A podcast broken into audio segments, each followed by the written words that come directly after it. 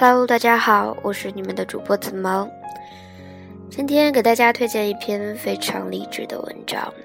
这篇文章来自于特立独行的猫。题目是这样的：这世界的每个角落都有正在奋斗的人。上周日是我研究生课的开学典礼，早晨六点半起床，赶去远在三十公里以外的中科院。我以为这个周日早晨的地铁应该是空荡荡的，到处是空座位，因此做好了上车再补觉的准备。可谁成想，到达地铁门口的时候，已经有了熙熙攘攘的人群和一群卖早点的小摊，跟平日里我正常上班八九点的时候样子差不多。而地铁上虽然不是人满为患，但根本没有空座，站着的有很多人。我有些惊奇。大家都起这么早，不在家里睡觉，都要去干什么呢？在这个城市生活了八年，生活渐渐稳定，我很久都没有在周末早早起床赶去做什么，也没有在晚上加班到深夜才回家了，因此也慢慢忘记了，在我熟睡的时候，这个城市其实随时随地都有醒着的人。我想起几年前有一次赶早班飞机。五点钟出家门的时候，远远看见每天卖鸡蛋灌饼的小摊夫妇正在准备他们的餐车，支起头顶大大的油腻的遮阳伞。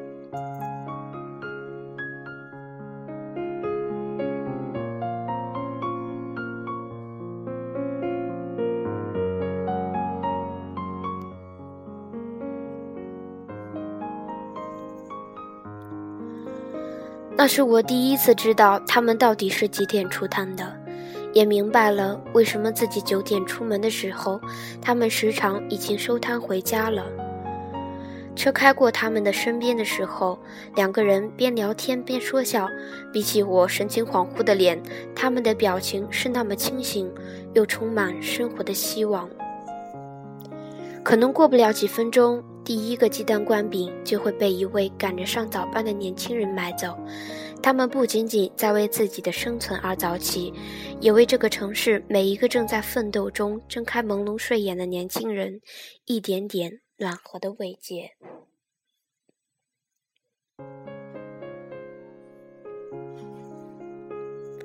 我经常会收到一种内容的来信，那就是觉得自己不是在五百强。不是事业单位公务员，就觉得自己的工作低贱的不值一提，甚至是在浪费生命。特别是如果自己的工作不是朝九晚五，就觉得自己特别不高级，也特别不满意。我特别理解这种想法和感觉，因为在大学毕业的时候，我也是这么想的，并如愿一直在很棒、很著名的外资公司里供职。但随着年纪的增长，阅历的增加。我开始慢慢审视自己的想法，比如在坐夜班飞机或者半夜落在机场的时候，那些安检人员，那些在海关检查证件的工作人员，那些跑来跑去的小地勤，我时常偷看他们的眼睛，是什么支撑他们选择了这样一份没日没夜的工作？如果是我，能不能在半夜十二点还耐心地解释为什么某种东西不能带上飞机？比如在大冬天拍 TVC 的时候，要早晨四点到片场，三点半摇晃着起床，狠狠地想辞职算了。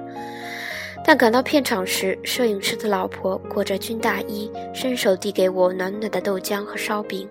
酒店场地的工作人员神清气爽地对我呆滞的脸，激动地告诉我一切都准备好了，让我放心。慢慢的，我开始明白。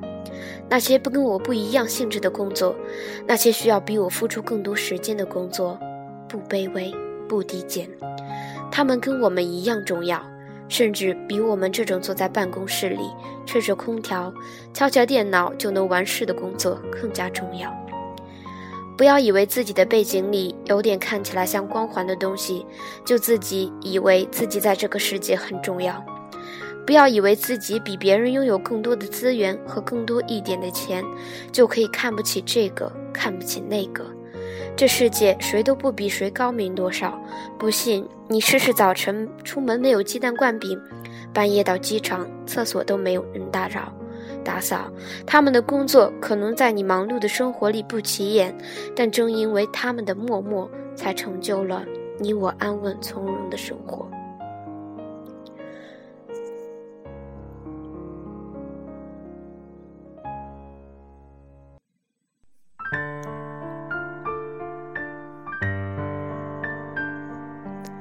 城市的每个角落里，都充满着匆匆忙忙的人。城市的每一秒时光里，都充满着为自己生活而打拼的人。他们可能正在干洗店里低着头为你熨烫衣服，可能正瘫在地铁的一个角落里耷拉着头补觉，可能正为赶不上飞机心急火燎，可能正在为某一刻做错的事情而哭泣。他们散落在城市的每一个角落，正在为自己的生活和未来默默的打拼。在奋斗的路上，每个人的灵魂与信念都是平等的，而每一份工作的背后，都是一颗正在努力的心。他们可能此刻很卑微，很不起眼，甚至被人颐指气使，但别忘了，千万个你我的奋斗之路，都曾从这里走过。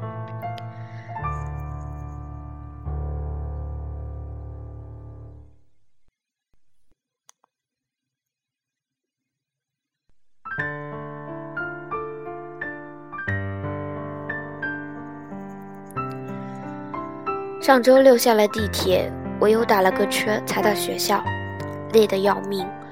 我在出租车上困得哼哼，司机转脸看我一眼说：“姑娘，你这是开学了吧？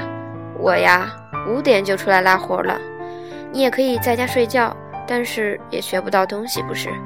两年后你就研究生毕业了，想想多好啊！这城市的每个角落都有正在奋斗的人。”别哭，你并不孤单。